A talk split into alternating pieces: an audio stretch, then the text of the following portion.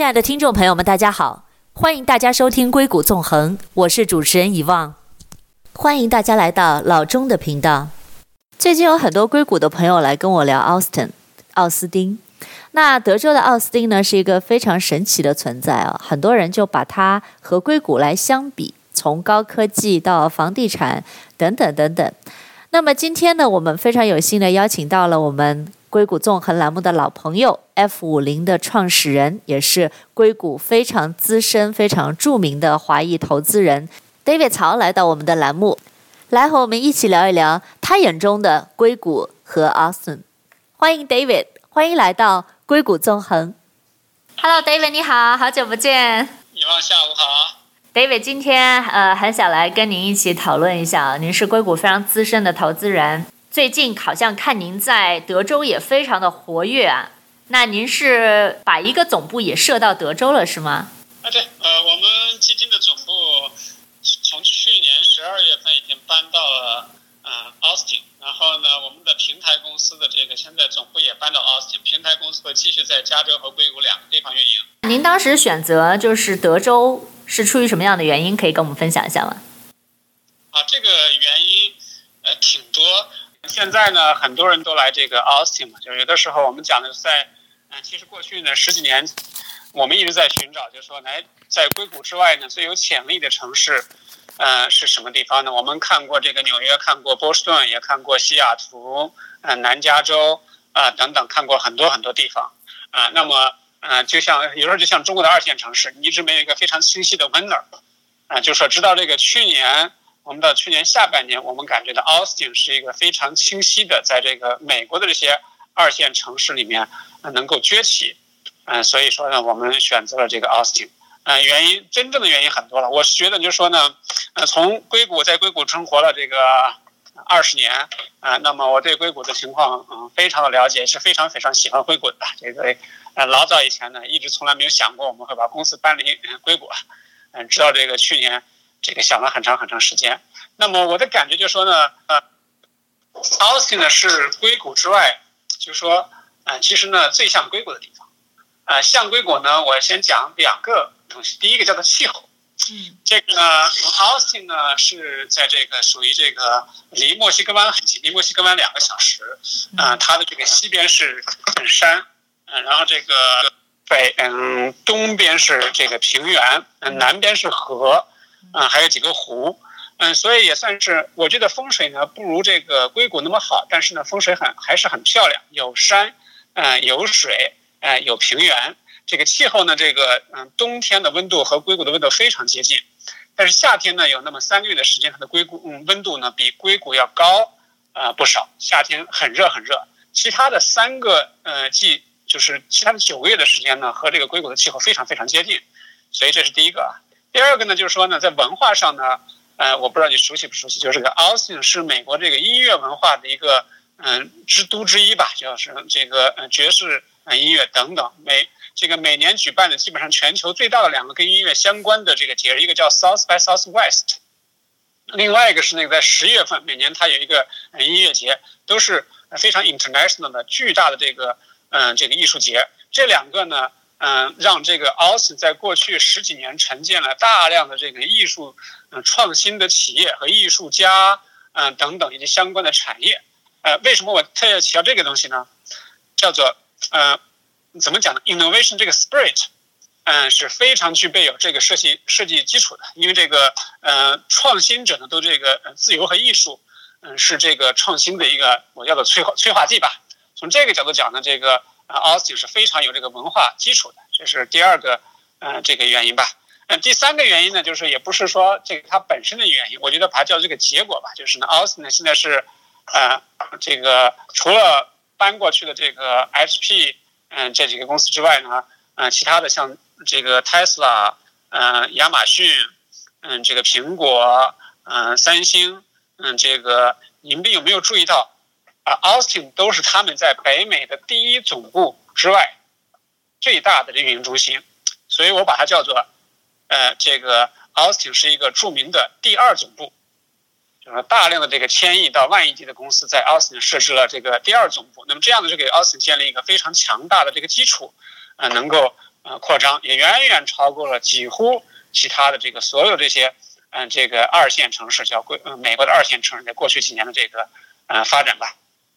第呃这个第四个因素呢，就当然是税收因素了。可能这个美国有九个州它是不收这个所得税的，哎，这一点嗯是呃影响是很大的，特别对这个嗯、在这个利润有一些，比如说我我们都知道嘛，像这个。嗯，像惠普和这个 Oracle 这样的公司搬到德州，其中一个非常重要的原因是这个嗯税负，因为他们在他们的增长力没有像谷歌、Facebook 那么强大的时候，那么这个时候税减少一点，对它的利润的 balance sheet 的影响是很大的。那么税呢，这个呃是其中一个因素吧，我把它叫做第四个呃因素。第五个因素呢，我觉得是应当是前四个因素的一个结果，是这个呃我们我关注的就是创新企业，就是大公司呢搬其实搬家的时候选项还是蛮多的。因为自成一个体系嘛，你可以甚至搬到达拉斯，搬甚至搬到这个内华达州，很多很多地方都可以选择的。但是呢，风险投资人他必须要选择一个未来二十年这个创新能够聚集、能够发展的地方，否则他就找不到企业投资。我们发现呢，就是说，呃，真正在过去这个呃两年左右的时间，Austin 是这个创新企业到达创新的这个资本增长速度最快的这个。呃，城市，嗯，这几年有大量的这个风险投资搬到了这个 Austin，比较有名的啊，包括这个像当年 Jim Breer，Jim Breer 是这个 Excel Accel 这个基金的一个管理合伙人，在硅谷非常非常有名，他也是几年前搬到了 Austin，还有这个 Palantir 的这个创始人创建的 Eight VC，也是这个去年刚刚搬的这个 Austin，还有很多的比较这个有名的这个包括 Bill，嗯，还有这个呃很多的小 VC。也搬过，包括我认识一些朋友也在刚刚搬过来或者正在搬过来，啊，那名字就就不提了，好吧？这个总结一下，那么我们其实呢也是叫做嗯顺势而为，这个呢我们刚好寻找这个在啊一个扩张的一个点，突然发现了这样的一个啊机会。从我们自己的公司的定位来讲呢，是我们认为这个奥斯汀非常有发展潜力，但是我们希望能够呃连接奥斯汀和硅谷两个创投生态，让两个生态都嗯都一起受益。亲爱的听众朋友们，我们先进一段广告，广告之后我们再回来。欢迎关注我的公众号“硅谷纵横”，微信号 b a y 下划线六七八。欢迎在微信上给我留言，告诉我你们的想法以及你们感兴趣的话题。我们稍后回来。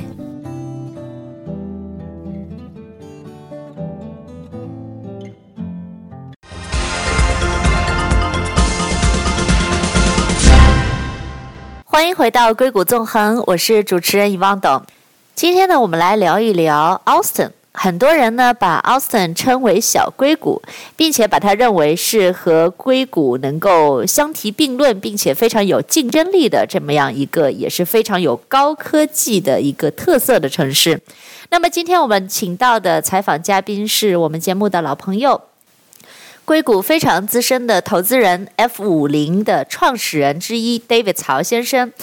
那刚才呢，David 就在节目里面跟我们分享了关于很多他对于 Austin 的一些考察啊。他最近也把 F 五零的总部放到了 Austin。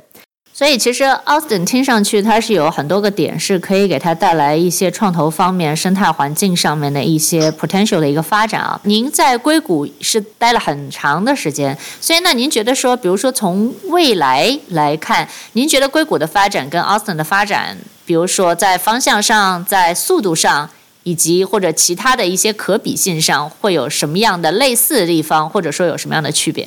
好的，那么呃我。我在想的一个特别呃可能的这个例子就说了，我把这个 Austin 呢比作中国的杭州，嗯，或者像做二十年的这个深圳，嗯，二十年前的深圳，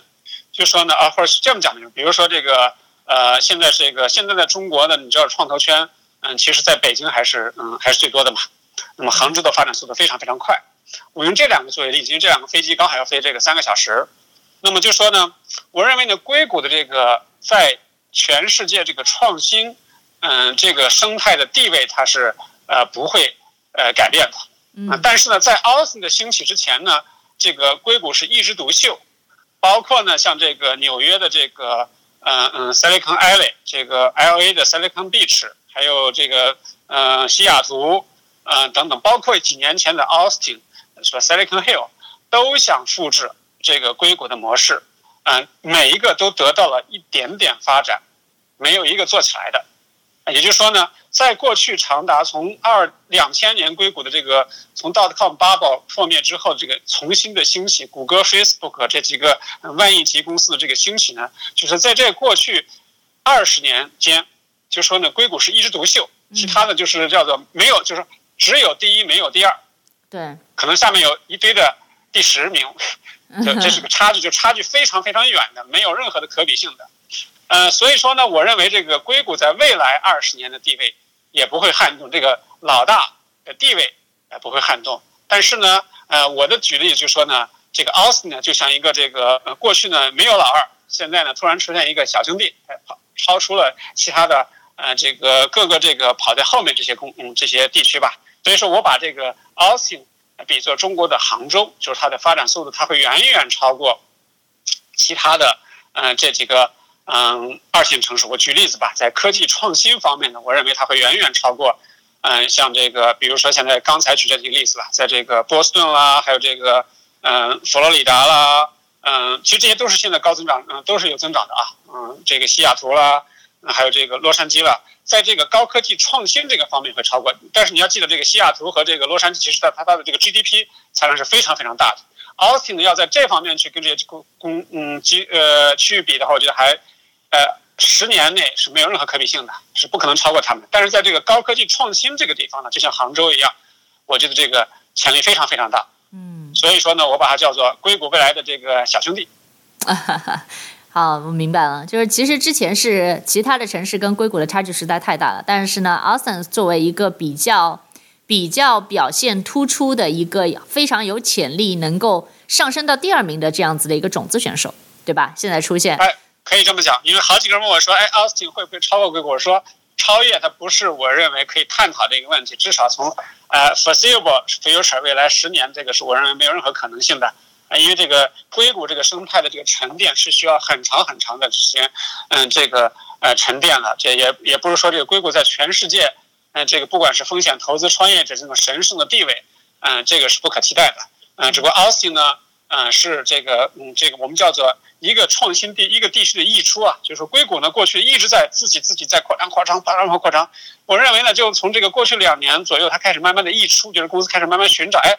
不管是风险投资商，哎，我除了硅谷之外，还有什么地方可以投资？大家开始看了，哎，创新企业也看，哎，除了我在这办公室是这么贵的地方去设之外，还有什么地方可以设办公室？所以我把它叫做硅谷的溢出。这个溢出，其实在基本上十年前就慢慢有一点点溢出了，在过去十年，它没有一个清晰的溢出点，哎。那么有那么一点点零零星星人去了这个纽约，零星星零星的人来了 Austin，零星的几个人到了 LA，就是非常少，叫一点点。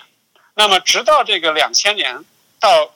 Austin，就是由了由这个 Elon Musk，Elon Musk 是一月六号嗯成为这个呃呃成为这个全球首富，我是一月五号到呃到 Austin 的。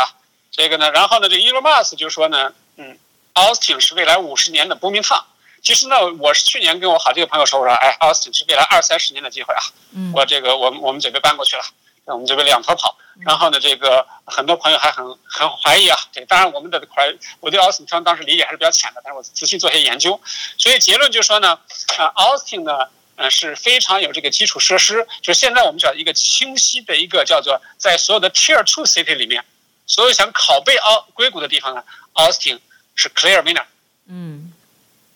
我明白了，那您现在到 Austin 也去了很多次，我看您在硅谷跟 Austin 之间来来回回啊。那在 Austin 的生活怎么样？你对那边的一个城市的考察，总体给你有没有一些嗯，比如说新的感觉，或者说跟我们分享一下 Austin 是一个什么样的城市，在您观察下来？OK，呃、uh,，Austin 呢，呃，德州有一句话说，In Texas, everything is bigger and cheaper，就说呢，这个 Austin 的生活费比较便宜。嗯，然后呢，大家住的房子比较大，嗯，这个交通也比较方便，嗯，这比硅硅谷因为是个狭，城旧金山到圣河西，嗯，它是一个比较狭长的地带，所以这个交通比较容易塞车。而这个，嗯，Austin 除了这个西北这边有个有河和山之外的，整个东，啊，东边、东北边、南边都是一大大片平原，所以说呢，整个它的地叫地大物博，物博。呃，Austin 的生活呢，我觉得相对来讲呢，硅硅谷的生活是比较烦躁的，就是比较这个比较乏啊、乏味吧。就是说你要知道这个在在包括跑了 Austin，你到晚上这个呃八点后那个开的咖啡馆已经很少了，更别说什么活动了。而 Austin 呢，在这个呃 downtown 呢，呃、几乎每天晚上。都有各式各样的艺术家的活动，而且很多个这个酒吧啦，艺术这个什么地方都有表演啊什么。就说呢，Austin 是一个你非常可以白天你可以非常努力的工作，然后你下班了就可以去 enjoy life 的这个 party 非常非常多，音乐节也非常非常多。所以我觉得就是整个的 Austin 的生活，呃，第一个刚才说比较便宜之外，就是说它比较丰富多彩。就像这个硅谷就是一个人人创业的地方啊，你想去玩也没事，只有去 city city 当这个旧金山那么远，对吧？呃，我觉得这一点呢，Austin 的这个生活确实比较丰富多彩。呃，第三个就是 Austin 是一个非常年轻化的城市，它的平均年龄是这个这些城市如果跟硅谷、洛杉矶比，它是最平均年龄最低的，因为它有这个几个大学，还有这个年轻的移民，非常非常多。呃，这边有个非常大的这个 UT Austin 的规模很大，好几万的学生，还有多个原因吧，就是新移民比较多，这个年轻人比较多一点。呃，这是它的这个呃第三个。嗯嗯，第三个这个呃特点吧，还有什么特点？就说这个，嗯，就说呢，我觉得就说呢，在呃，在这个硅谷呢，因为这个嗯地比较小嘛，所以说呢，你除了秋天这个除了上山之外呢，这个其实你要真正去那个地方要很远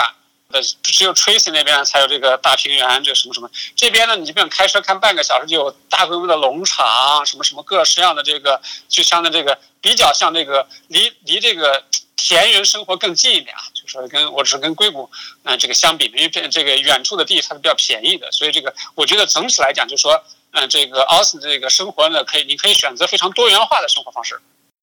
亲爱的听众朋友们，我们先进一段广告，广告之后我们再回来。欢迎关注我的公众号“硅谷纵横”，微信号 b a y 下划线六七八，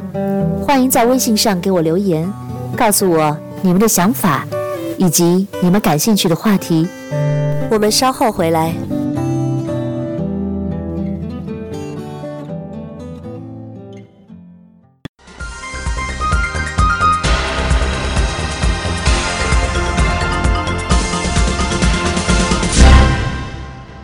回到硅谷纵横，我是主持人遗忘董。那在今天的节目当中呢，我们讨论的话题是：Austin 会不会成为下一个小硅谷？今天请到的嘉宾呢，是硅谷著名的华裔投资人 F 五零的创始人之一 David 曹。在刚才的节目当中，他聊到了他在 Austin 的很多所见所闻所感，包括 Austin 的创新环境、Austin 的年龄的一个结构。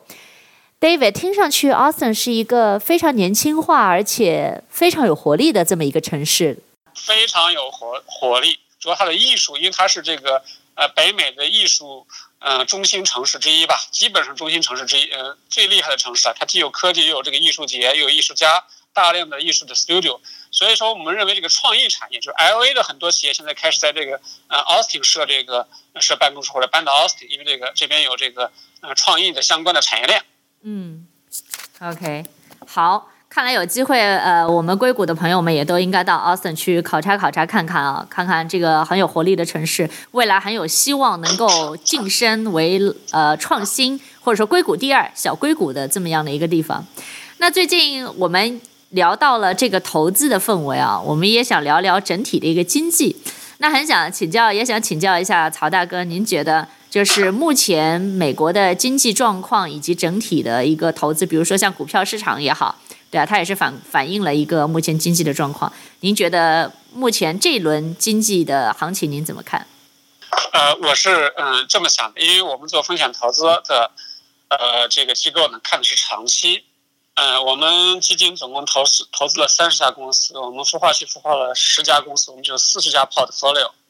呃，那么这个说实话，两年前我们很有压力的，到去年这个。呃，到去年这个经济环境变化之后呢，我们今年呢预计有四家公司上市，这是不是立即上市啊？就是四家公司准备上市，这个业绩已经表现挺好的了。嗯，那为什么四家公司上市呢？不是我有多厉害多厉害，而是说那个，哎，两年前可能只有两家公司上市，但是呢，现在看起来就有四家公司，为什么呢？因为大环境变好了。我讲这个意思就是说呢，很多时候这个就是说呢，这个外在环境对这个科风险投资影响是非常非常大的。嗯。这个呢，嗯，三四年前的风险投资都都趋近于保守，嗯，开始投呃开始集中于头部，为什么呢？就说那个上市的嗯这个机会变小了，只有小部分公司能够上市，而且上市表现比较好。那么两千年呢，就是说我们感谢两位总统啊，川普总统和这个拜登总统，他有一点呢是比较接近的，两位总统都在这个印钱。啊，不也不是说他们特想印钱啊，所以说呢，在这个呃，在这个货币发行的这个规模在逐步扩大的这种情况下呢，就是说我们来从长期看呢，就是说，嗯，必然导致的就是优质资产都会增长。什么叫优质资产？就是优质的股票，不是每一只股票都在增长，但是呢，绝大部分的股票都会涨，而且呢，涨幅未来不是一两年要涨，而是涨来未来一看能涨很多很多年。因为我觉得这种政策呢，不会在。呃，几年内得到 reverse，比如说四年后会不会变化呢？我觉得变化的概率比较小，可能会有些调微调整，但不会有太大的嗯规模的这个从我们叫中摆效应，不会出现中摆效应的这种大规模调整。两两千零八年的房地产的破嗯这个呃崩溃主要是中摆效应的，呃，这是我的第一个就是关于关于这个股票的。第二个是就是那个像那个呃房地产，那房地产市场也是一样，这个在全美。可能你也知道，就是说，呃，全美各地的这个呃房子在涨，奥斯的房子涨呢有很多理由，奥斯呢是实际上是这个过去过去两年内房子这个呃全美的热点之一。但是我很 surprise，就是说硅谷的这个像三号赛季的房地产也非常非常热，整个硅谷的周边区的房子都在涨，西雅图呢实际上是据说是涨得比奥斯汀还厉害。这是为什么？还是一个因为这个呃政府的货币超发这个原因。那么货币超发这个事情要会持续很长时间，导致整个这个所有的这个呃资产。嗯，都会涨价，但房地产跟这个股票不一样，就是说股票呢，可能有一小部分股票涨得非常非常多，然后一部分股票涨一点点，剩下股票还是还会让你亏钱的。对，但房地产呢，只要你选对了区域，呃，这个区域，那么比如整个奥斯汀地区，整个德州的区域，啥的房地产都在涨，呃，所以说呢，呃，我认为这个大趋势呢，就是所有的这个不是很多地区的这个房地产都会持续，呃，涨。很长时间，那么这个事情呢，对这个经济和投资有什么影响？其实我认为是对投资人是个好事，但呢，就对经济呢，我我的观点是大部分是好的，但是呢，这种超发会毕竟对会另外一部分的经济会产产生一些这个呃负面作用嘛。这个因为你这个嗯叫什么？我们叫灌水灌的比较多的时候，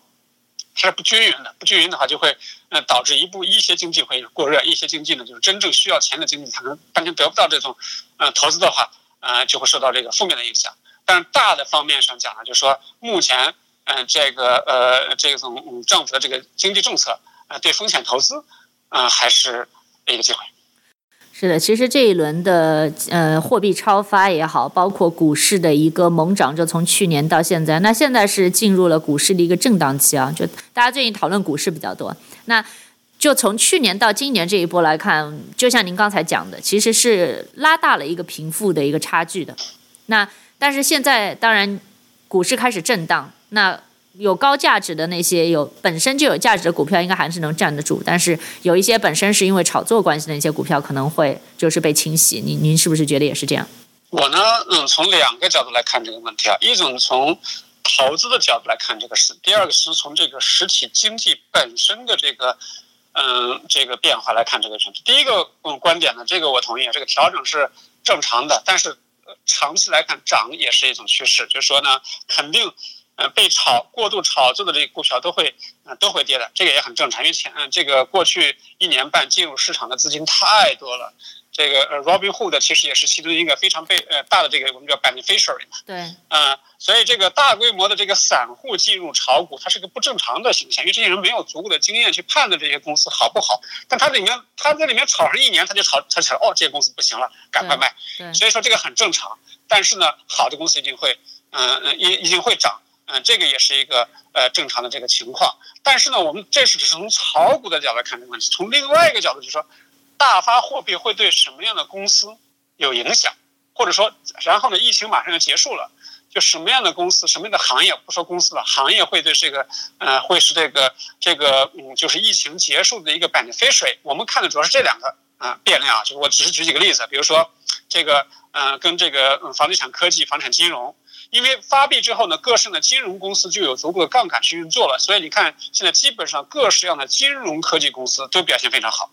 只要跟这个杠杆相关的，我们叫我们把它叫做受益的群体。对。然后房地产也是跟房地产科技、房产建筑、新材料，嗯，这个相关的这个公司也是，呃，我们叫做直接的这个，嗯，直接的这个受益者，对吧？嗯。然后呢，这个嗯，因为这个嗯，因为这个嗯发了币之后呢，这个人民的这个嗯，这个叫做消费水平提升之后呢，这个很多跟消费相关的这个品牌也慢慢上来了。还有下一个就是那个呃，我们叫做航空股等等好几个，我们把它叫做过去一年被严重打压的这个股份，嗯，这些股份嗯，因为疫情嘛，没人坐飞机了，没人去坐办公室了，没人住酒店了，嗯，这些行业我认为未来慢慢会逐步恢复。就说呢，有一些这个，嗯，这个，因为现在当人开始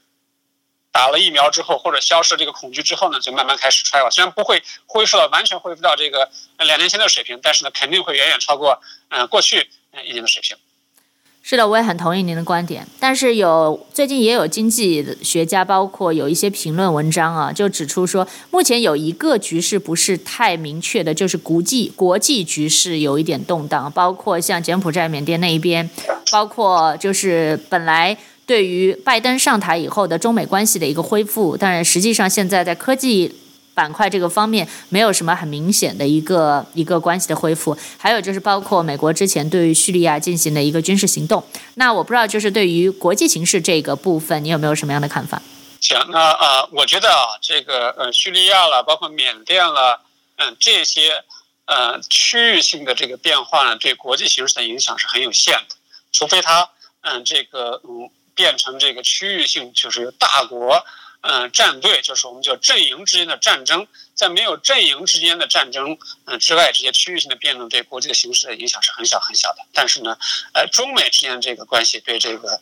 经济是影响很大很大的。所以这个变化可能是像这些小区域战争可能几十倍都不止这个十倍，应该是五十倍呃一百倍的影响这个就是个变量吧。呃，这个事情呢，中美之间的形势很复杂，我今天就不多说了，但是我只是说一下，就说呢。呃，很多人有不同的期望啊，有些人是非常悲观，我我也请教了很多很多朋友嘛，嗯，这个呢，有一些人悲观说这个中美关系的这个持续要变坏至少十年、二十年，还有一些说哎几年很快就好转了，嗯，那具体哪一种可能性，呃，我这个真不好说。这个呢，如果我有 crystal ball 的话，我去 bet 这个关系，不管是变好还是变坏，啊，都能赚到钱。但是呢，这个太难控制了，所以说我只能说呢，就是说这个是一个非常非常大的一个变量。这个呢，对这个，不管是特别，特别是我们这个在美的华人嘛，对这个事情是非常非常关注的。我们也希望这个两国的关系能够嗯尽快好转，但这个好转它不是我们的意志能够嗯能够改变的啊。那么这是呃目前的，我认为这个整个国际形势一个呃呃最大的变量。好的，谢谢 David，谢谢您今天的分享。欢迎大家到奥斯汀来玩玩。这个我们的呃我们 F 零公司的这个目标就是连接硅谷和这个奥斯汀两个地方的生态。我认为硅谷这个高科技创新的溢出，像 Austin，嗯，是一种趋势。那 Austin 是一个 beneficiary，但是呢，这个其实呢，这种溢出对硅谷本地的风，不管是风险投资还是企业，都是非常有帮助的。我们也希望能够帮助，嗯，硅谷的企业，呃，和硅谷的投资人到这个 Austin 来发展，也希望能够帮助 Austin 的这个那企业到硅谷来发展。好，谢谢，谢谢汪。非常谢谢 David 今天的分享，那也谢谢所有听众朋友们在今天空中的陪伴。我是一望董，祝大家周末愉快。我们下周同一时间在空中再见。欢迎大家关注我的公众号“硅谷纵横”，微信号 b a y 下划线六七八。欢迎大家在微信上给我留言，告诉我你们对节目的看法，以及你们感兴趣的话题。感谢大家收听《硅谷纵横》，我是遗忘，我们下次再见。